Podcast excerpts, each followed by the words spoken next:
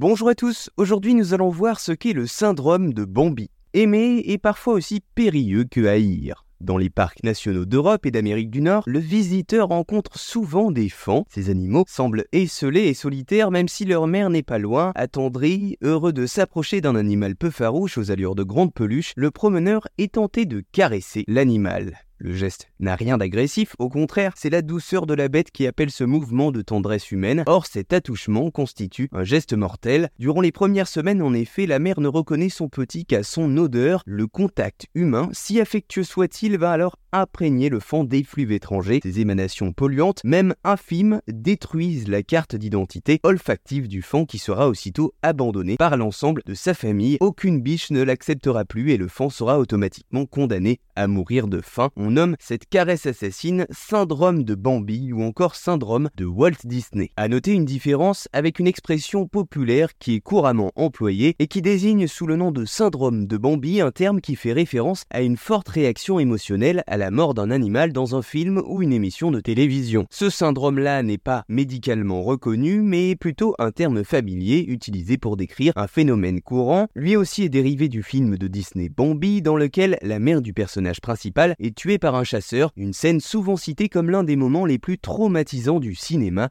pour les enfants. Il n'y a pas de traitement spécifique pour le syndrome de Bambi car ce n'est pas une condition médicale, cependant certaines personnes peuvent trouver utile d'éviter les films ou les émissions de télévision qui présentent des morts d'animaux ou de chercher du soutien auprès d'amis et de professionnels de la santé. Dans l'ensemble, le syndrome de Bambi est un terme utilisé à la fois pour décrire une réaction émotionnelle courante à la mort d'animaux dans les films ou les émissions de télévision et également comme un phénomène qui met en danger la vie de certains enfants en milieu naturel. Voilà vous savez maintenant ce qu'est le syndrome de Bambi.